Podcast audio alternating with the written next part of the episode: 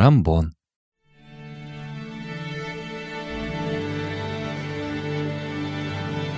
Привет, я Вика, и это нативный подкаст. Подкаст о языке музыки доступным языком слов. Если переводить название сегодняшнего инструмента с итальянского, буквально оно будет означать «трубище». Тромбон и правда раза в два больше трубы, и звук его самый громкий и сильный из всех духовых оркестра. При этом тембр его очень богат. Он может звучать как зловеще, так и очень мягко и тепло. Тромбон изначально был задуман такого строения, чтобы играть хроматический звукоряд. В процессе его эволюции ему пытались приделать систему вентилей, клапанов. Мне кажется, здорово, что в итоге от этой идеи отказались. Ведь глиссанда на тромбоне звучит потрясающе.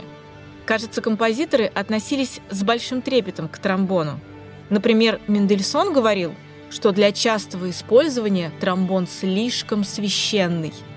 Давайте разбираться, почему так – как устроен тромбон и как на нем играть. Поговорим мы об этом с Дмитрием Соколиком, артистом группы тромбонов Российского национального молодежного симфонического оркестра.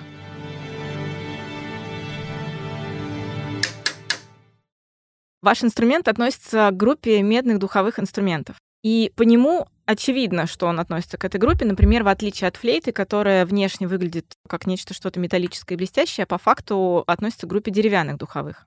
Особенность вашего инструмента заключается в том, что это, пожалуй, единственный инструмент, на котором, если мы будем говорить самым простым языком, играют не кнопочками, путем зажатия кнопочек, а играют путем двигания одной специальной штуки, которая входит в конструкцию инструмента. Мы об этом поподробнее обязательно еще поговорим. Но для начала хочу вас спросить, насколько этот инструмент молодой? Давно ли он появился? И сразу ли он был вот в таком исполнении придуман, или изначально он выглядел как-то иначе, а вот сейчас, ближе к 21 веку, его модифицировали, и вот его идеальный вид, он сейчас вот такой.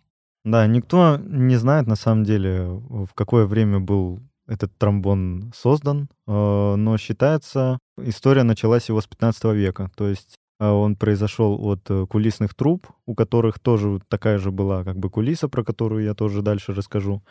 А, но она была на, не на месте кулисы современной, а на месте настроечного крона. То есть э, музыканты как бы от себя ее э, двигали вверх и вниз. То есть сейчас вы ее двигаете от себя от вперед, себя вперед, да. А раньше а, ее двигали а раньше, назад да. или, или параллельно телу? Нет, вот так, назад. Назад. Назад, да, наверх и вниз.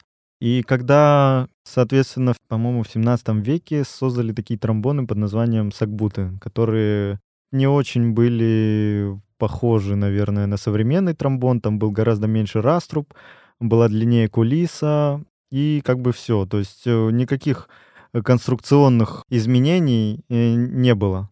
То есть единственное, что изменилось с того времени, это существенно расширили раструб, э, мензуру, про которую я тоже позже расскажу.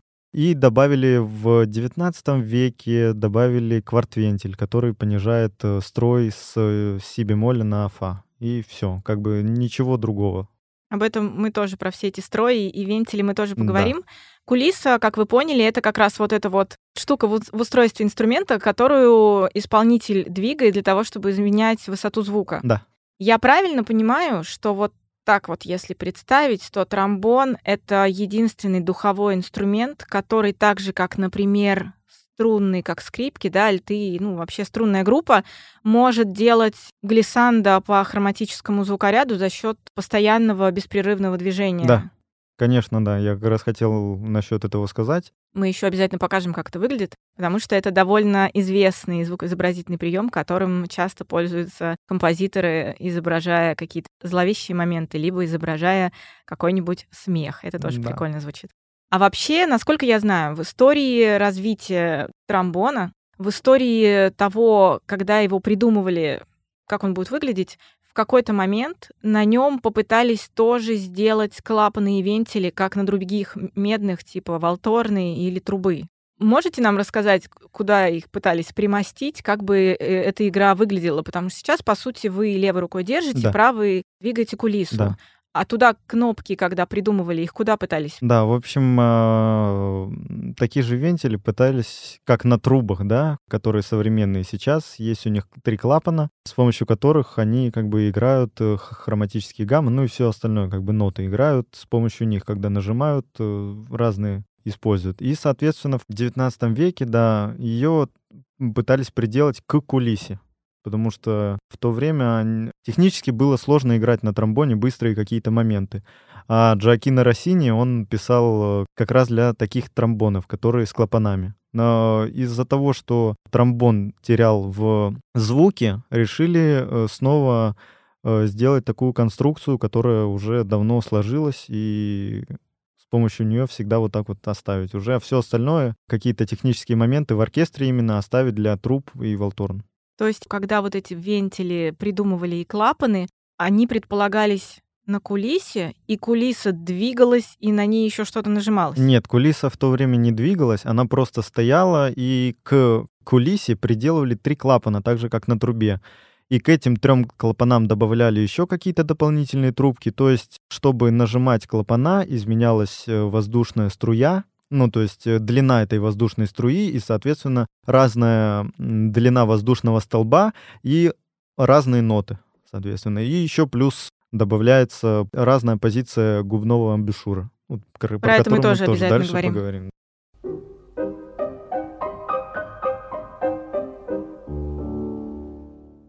У тромбонов есть несколько видов. Тот самый тромбон, который мы все видим в симфоническом оркестре, это теноровый тромбон. И эти тромбоны делятся, я для себя недавно узнала, я раньше не заморачивалась по этому поводу, на узко, средние и широкомензурные. Это что значит? А, значит, узкомензурные тромбоны, они чем-то похожи на классические сагбуты, то есть у них маленький раструб, и, соответственно, меньше гораздо диаметр кулисы, чем у широкомензурного тромбона, меньше диаметр, в общем, трубки всей в принципе. И для них используется узкий мундштук. И маленький по размеру, и маленькая чашка, маленькая дырка в мундштуке. Используются эти узкие тромбоны и узкие мундштуки и все остальное. Это используется в джазе, потому что тромбонистам нужно играть высокие ноты, а на широкомензурном э, ноты, к сожалению, не получается высокие, ну, в таком качестве, как на узкомензурном.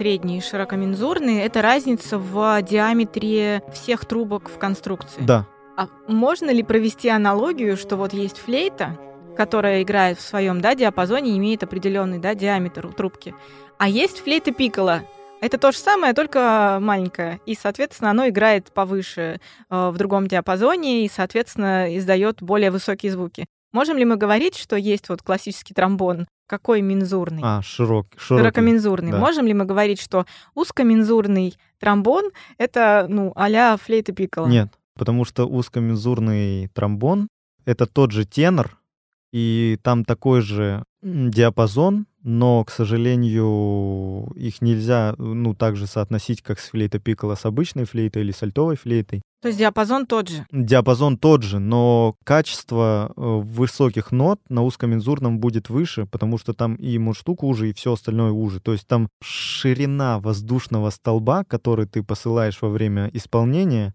гораздо уже, и, соответственно, звук тоже не такой широкий и громоздкий, как, допустим, в каком-то в операх Вагнера или в таких вещах. То есть это специально инструменты, которые заточены под джаз.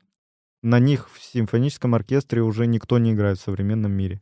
Еще варианты тромбонов — это альтовый, басовый, сопрановый и контрабасовый как раз вот эта последовательность, как, в которой я их назвала, это чем дальше мы от тенорова двигаемся, тем меньше их используют, в принципе, в игре. Ну, практически. Идет сначала сопрановый тромбон, который при вашем желании может поместиться вам в карман. Он очень маленький и очень маленькая кулиса. На нем он, играют прям. Да, сантиметров 30 он да, он очень маленький. Ну, уже на нем никто практически не играет, но чисто для шоу, также в джазовых оркестрах есть такой джазовый тромбонист Виклиф Гордон, который очень известный в джазовых кругах, и он в одном из своих исполнений играет э, как раз на сопрановом тромбоне, но его уже практически не используют.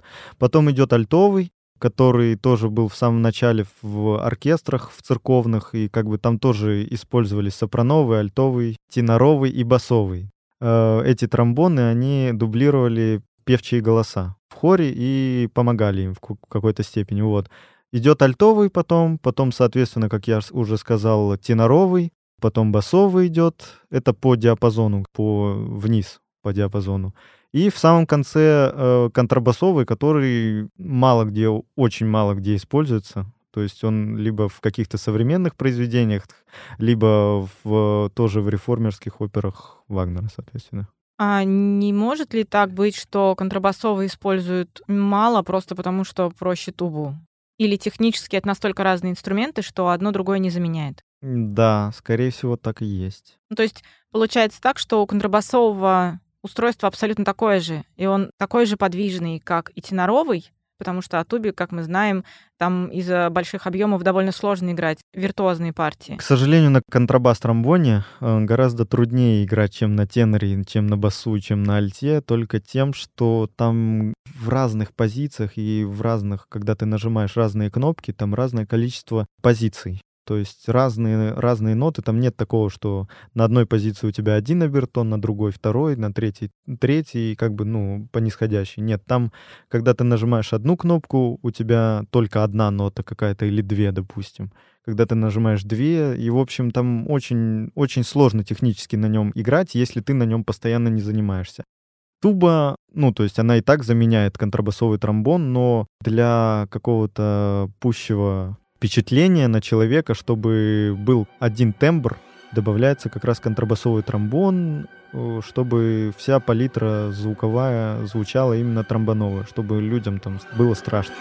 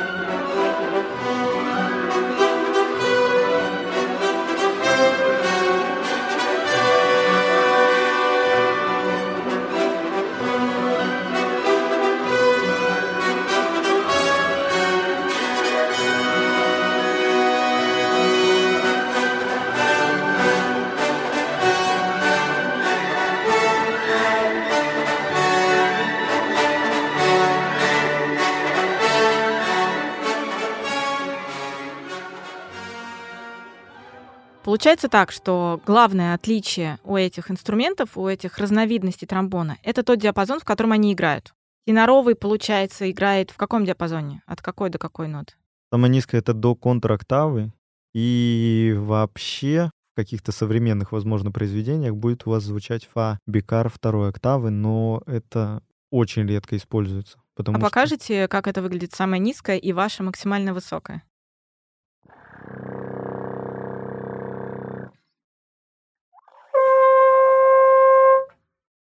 А рабочий диапазон какой получается? Откуда до куда? Ну, рабочий диапазон от, там, допустим, до бикара большой октавы и до максимум ре бикара или ре бемоля, скорее, э, второй. То есть гораздо меньше.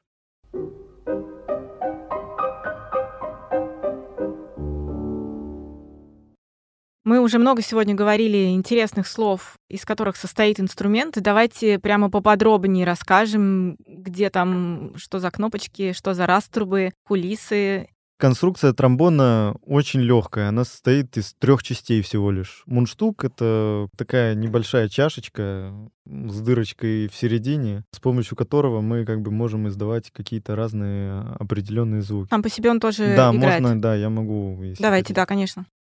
嗯。Это только для профессионалов в том плане, что какие-то произведения мы внутри где-то не слышим, и для себя мы просто губами ищем именно, как это, pitch на английском. Положение губ, э, при котором будет определенный звук. Да, при котором будет чистый звук. То есть интонационно мы ищем э, в произведениях, потому что бывают большие скачки, и это для нас производит э, слишком большую сложность как бы и, и для консерваторских, и для профессионалов все они должны очень долго учить какое-то произведение. А это как бы Э, с помощью, это базинг называется, баз. С помощью него мы учим произведения, любые вообще. То есть и партии в оркестре, и сольные партии, партии в биг-бенде, в брас, в ансамбле, во всем. Ну, то есть, по идее, вам не обязательно для того, чтобы выучить какую-то партию, возить с собой инструмент. Вы можете возить с собой мундштук и, сидя в метро, там что-то в ладошку себе. Но вообще нет, это всего лишь прием, с помощью которого мы соотносим губной аппарат и нашу интонацию в голове и внутри. А вообще есть такая тема, что если ты далеко живешь где-то в Подмосковье, как и любые другие люди могут жить далеко от своей работы, и если у тебя есть машина, ты можешь просто разыгрываться, ехать за рулем и без помощи инструмента. То есть так многие делают. И... В смысле даже без помощи мундштука просто? Нет, ну да, и можно и без помощи мундштука тоже базинг использовать. Вы просто ртом что-то да. делаете? В смысле, вы ртом делаете то, что вы потом при игре будете делать да. в инструмент. Да. И вы, по сути, тренируете именно положение губ. Да. В общем, э, про мундштук я рассказал. Э, следующий идет вот эта вот самая большая отличительная черта именно самого тромбона, потому что ни у одного э, медного инструмента нет кулисы, с помощью которой мы, как скрипачи, можем использовать глиссанда чисто непрерывным движением. Она состоит из двух частей. Первая часть — это так называемые цуги или штанги. Это полые трубки, которые сверху покрыты никелем. И с помощью этого они очень, э, очень скользкие.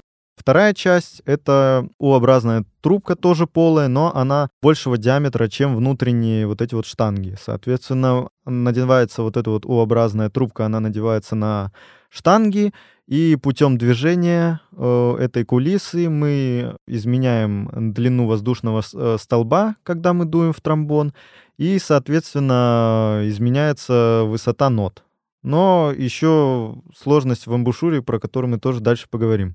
Следующая часть, третья, это уже сам раструб, который, если понаблюдать, тоже имеет э, полую трубку, которая в самом конце э, раздвигается в широкий раструб. Э, но это все одна и та же часть, за исключением настроечного крона, который нам помогает э, настраиваться в оркестре или настраиваться под э, инструмент какой-то определенный, будь то фортепиано или скрипка или труба, все остальные. Ну, то есть мы просто повышаем или понижаем то же самое, как и в кулисе, удлиняем длину воздушного столба, и, соответственно, у нас чистый звук. Это вот эта вот задняя часть, она тоже может отодвигаться ближе и дальше, за счет этого получается настройка. Да, настройка. Так, а вы там еще что-то нажимаете, пока играете? Да, да, есть еще такая тема, как квартвентиль он называется.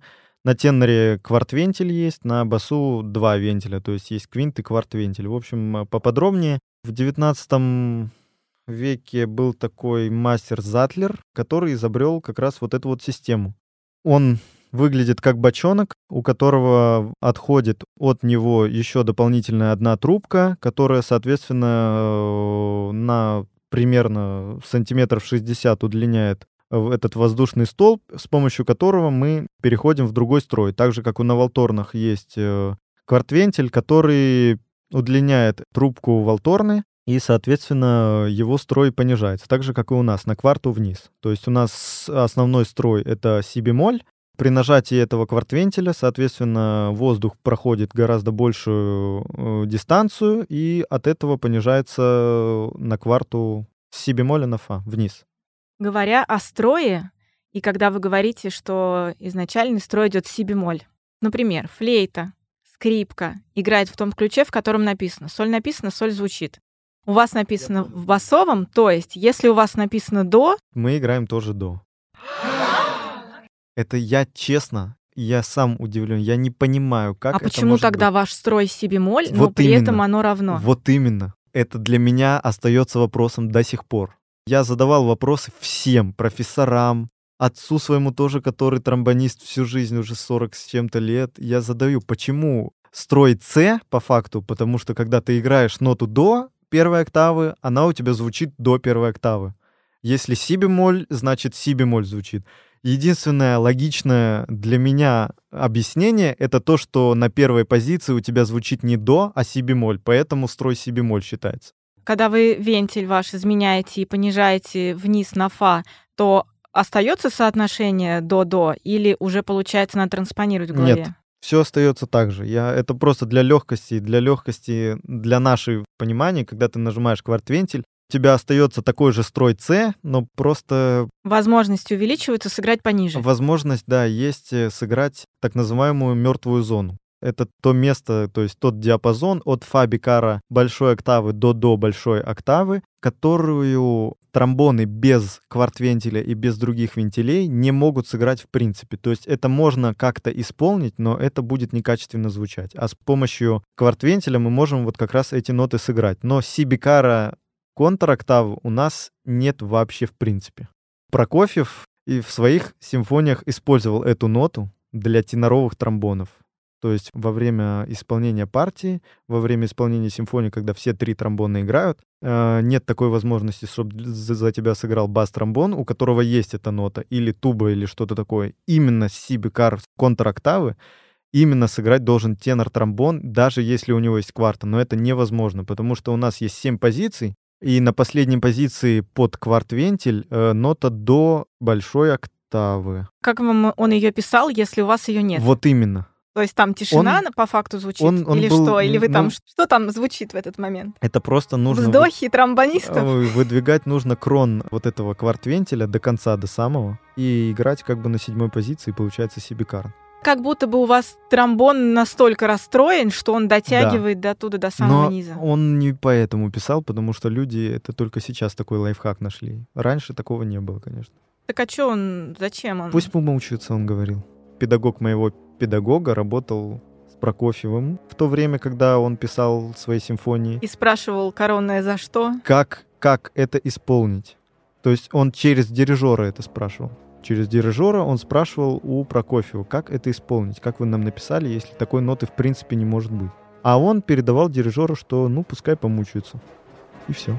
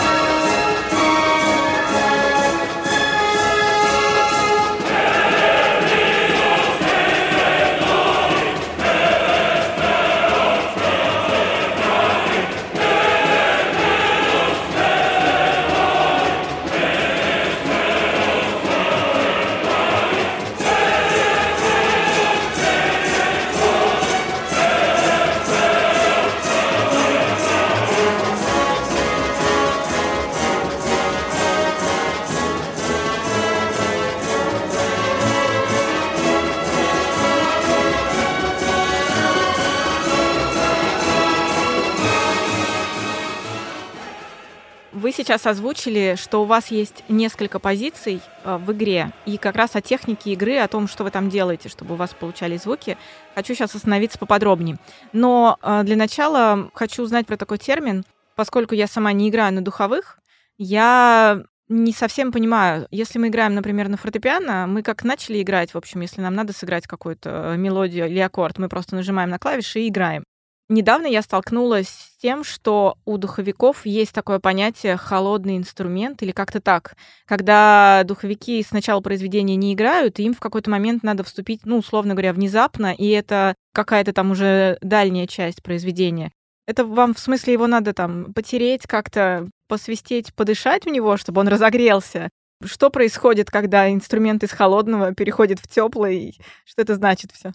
Во-первых, самое главное, что для оркестра, какая несет с собой э, вот этот вот термин теплый тромбон, это то, что когда он охлаждается, то есть когда мы приходим в оркестр, садимся и настраиваемся, у нас одна температура тромбона. То есть металл же, он имеет свойство сужаться и расширяться, и, соответственно, э, малейшее изменение температуры уже несет за собой изменение строя. А касается основного. только тромбона за счет того, Нет. что там трубки друг в друга Нет, ездят. не только. То есть это все медные. Все медные. Соответственно, когда ты настраиваешься, и, допустим, тебе играть э, пятую Бетховена симфонию, либо Брамса симфонию первую, четвертую тоже, там игра начинается только в четвертой части. А все три предыдущие вы уходите на перекур Нет, все три предыдущие мы сидим э, и ждем и греете тромбон. и греем тромбон. Но, к сожалению, еще есть один отрицательный момент в том, что да, ты можешь согреть тромбон. И можешь даже никаких проблем не создать, когда ты будешь вступать. Но самая большая проблема в том, что у тебя охлаждаются губы. Вот это вот самый плохой момент. Потому что когда ты занимаешься, у тебя все мышцы губ приливает кровь очень сильно. То есть они становятся, ну вот как сказать по-нашему, если это сказать, то они становятся теплыми, разыгранными. И когда ты садишься в оркестр и сидишь примерно 20-30 минут времени, не исполняя ни одного звука, тебе очень трудно сразу попасть в ту ноту, в которую нужно. То же самое, отливает кровь от губ, так же, как и на тромбоне сужается или расширяется металл при воздействии температуры. Это то же самое с губами. Отливает кровь, губы становятся деревянными, если ты много поиграл до этого, и, соответственно, тебе уже очень трудно продолжать играть качественно.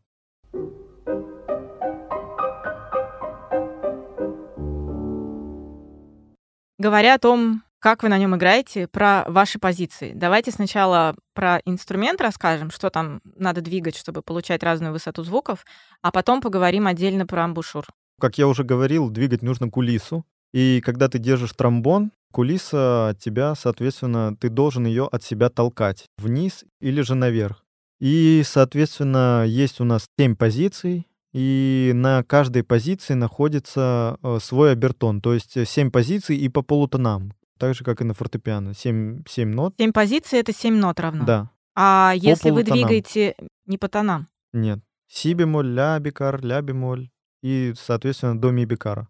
Так, окей, до ми бикара, а потом между ми и си еще есть что-то. Вы это как играете? Получается 7 нот от до до до.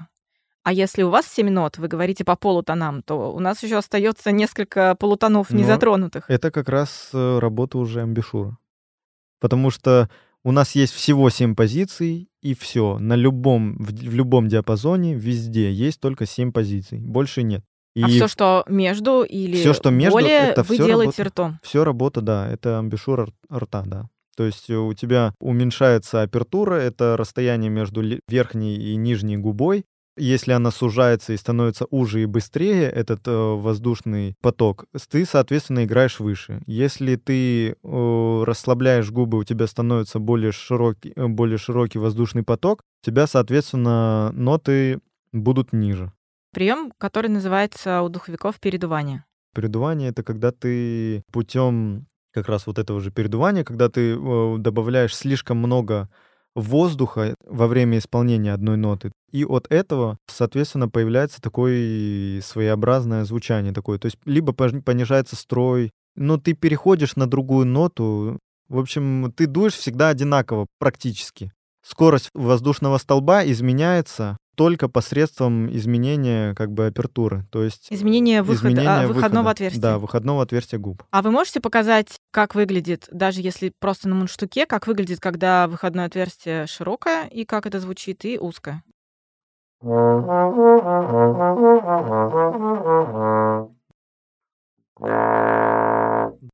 Когда играешь самую низкую какую-то ноту, у тебя губы ложатся по всему диаметру внутренней кромки мундштука, и, соответственно, твой воздух, э, воздушный столб, он идет медленно и широко, и, соответственно, ты исполняешь э, низкие ноты.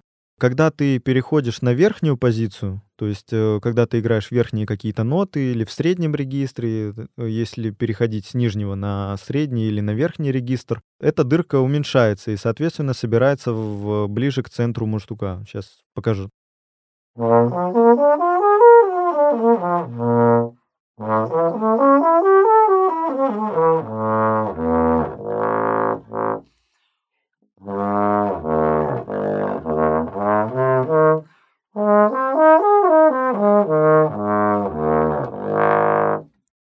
Вопрос из разряда подписчики спрашивают. А если у исполнителя тонкие губы, а раструб у мундштука довольно большой, его не возьмут в тромбонисты? Или губы со временем изменяются, расширяются и прокачиваются? Ну, то есть, как бы там, может быть, просто в духовиков берут избирательные. Если, например, э, человек идет играть на тубу, то вероятность, что его возьмут, вообще крайне мала, потому что там раструб еще больше. Если тонкие губы. Да? Вы ну да, да. Вот человек с тонкими губами, он сможет играть на тромбоне, или у него просто со временем губы прокачиваются, они становятся шире, и ему проще покрывать всю плоскость раструба? Нет, конечно, нет. Э, люди рождаются с определенными просто губами. Просто идут во флейтисты? Нет, Просто существует очень много разных размеров мундштуков, разные поля, разные чашки, разные дырки, и для каждого человека можно найти подходящий мундштук, с которым он будет звучать также хорошо и широко. То есть это не зависит от э, размера твоих губ или твоих каких-то рук или всего остального. То есть понятно, что а, обычно на тромбон берут таких людей, у которых чуть побольше губы, но это, но это никак не влияет вообще, в принципе, на качество, если ты занимаешься. Это самое главное, заниматься. То есть губы, они меняются на протяжении каких-то многих лет. Ты их можешь там немного раздавить, э, и, соответственно, у тебя меняется немножко рисунок губ, но это совершенно несущественная вещь.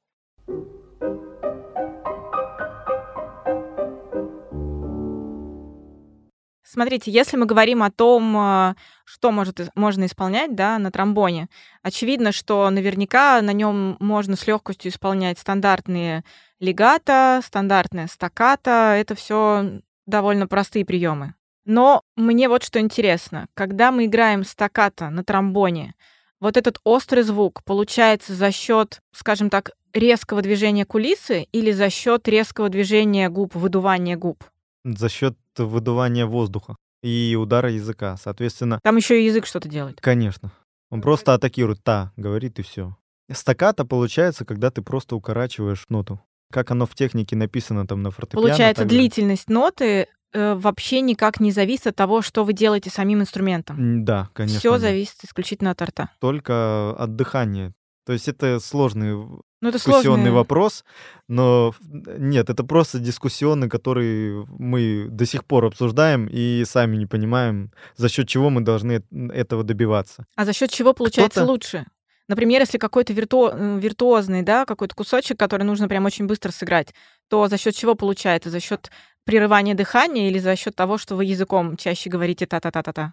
Все зависит от того, чем ты занимаешься больше. Если ты много занимаешься прерыванием дыхания, у тебя это лучше получается, чем работа твоим языком. То есть ты раб- работаешь в любом случае языком. Но если ты прерываешь дыхание во время исполнения каких-то быстрых виртуозных частей произведения, то это у тебя будет лучше получаться. Все зависит от практики. В общем, если ты практикуешь это, у тебя будет получаться это. Это по моему мнению. Все, что тебе хочется, если говорить прям на профессиональном языке, все, что, чего ты хочешь добиться в своей голове, в душе, и все, что ты хочешь услышать, это все познается путем экспериментов и практики. Очень долгой, к сожалению, практики. То есть есть такое мнение, бытует, что много на тромбоне заниматься нельзя, то есть заниматься нужно 3 часа в день, и все. Это достаточно, если ты будешь вкладывать в это все мозги, если ты будешь постоянно думать. Но на самом деле это не так. На тромбоне, к сожалению, как и на любом другом инструменте, нужно заниматься и вкладывать всю свою жизнь. То есть ты с ним должен жить, ты должен с ним спать по 8, по 10 часов. То есть ты это должен настолько сильно любить и отдаваться этому делу настолько, что ты просто у тебя ничего нет другого. И тогда ты будешь исполнять все, что захочешь. То есть у тебя не будет никаких сложностей исполнить джаз, исполнить классическую музыку, исполнить фанк какой-то, сыграть с каким-то брас большим ансамблем это не проблема все будет для тебя, потому что ты просто знаешь, что это просто продолжение твоей руки. Но это идеал. Это просто идеалистическое мнение такое.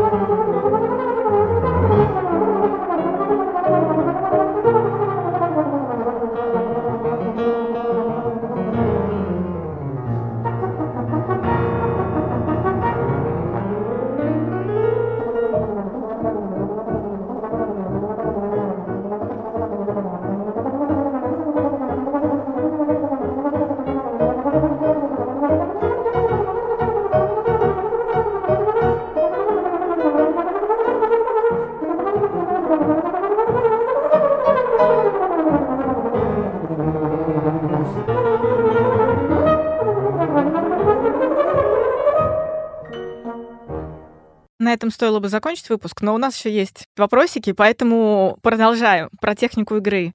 Самое классное, что делает тромбон уникальным по сравнению с другими да, инструментами, это то, что он может делать глиссанда. Да. Глиссанда делается как раз за счет э, беспрерывного движения кулисы от себя или к себе. А как это выглядит?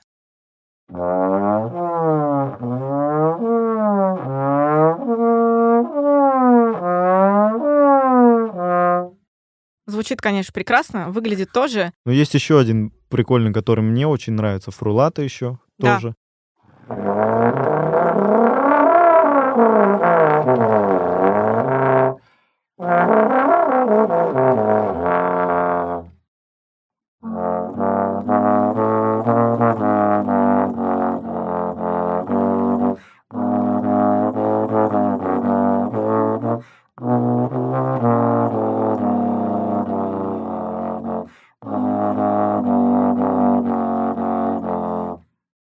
И последнее уникальное, что умеет делать тромбон, и что изменяет его звук, и что тоже часто используется для каких-то звукоизображений, подражений, еще чего-то.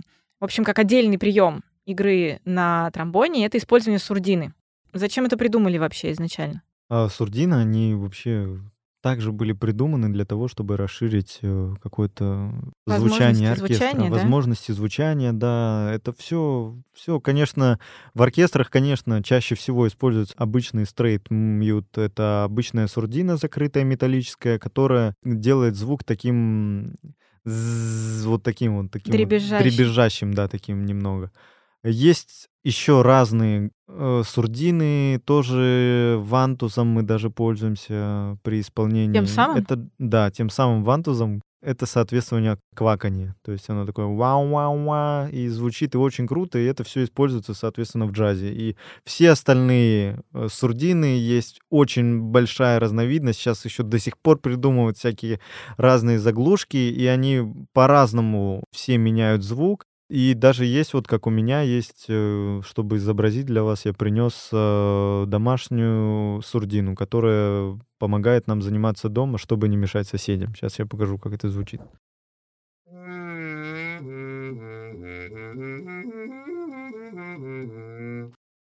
Возможно, мой завершающий вопрос будет риторическим, но, может быть, вы мне на него ответите. Бетховен говорил, что голос тромбона — это голос Бога. Мендельсон говорил, что для частого использования тромбон слишком священный. Откуда такой вообще трепет перед инструментом? Чем он так себя зарекомендовал, что великие композиторы с таким большим почтением к нему относились? Тромбоны используются обычно только в каких-то очень громких местах в оркестрах. В общем, эти композиторы, именно Бетховен, использовал в каких-то кульминационных местах тромбоны, то есть четвертая часть пятой симфонии своей или финальная тема четвертой части девятой симфонии тоже. И там тоже он, они, соответственно, удваивают э, голоса хора, при том, что хористов очень много, но почему-то Бетховен использует именно тромбоны. То есть получается, что такой трепет и такое уважительное отношение к этому инструменту как раз потому, что он он умеет звучать очень возвышенно, очень как-то торжественно, и, возможно, по этой причине они часто использовали довольно дозированно для того, чтобы создавать именно вот этот вот величественный эффект. Да. А почему вы выбрали для себя тромбон? Нет, я вообще был пианистом изначально. И что, потом пальцы перебили? Теоретиком, пианистом и, и в хоре я еще пел. Дело в том, что мой дедушка был тромбонистом, и, и отец тромбонист, и я тромбонист. Это просто наша династия, и все. Ну, вы говорите, вы начали с пианиста. Да, это все-таки я начал с пианиста. Обычно потом... духовики начинают с блок-флейты. Да, я понимаю, это распространенная вещь, но просто моя мама пианистка.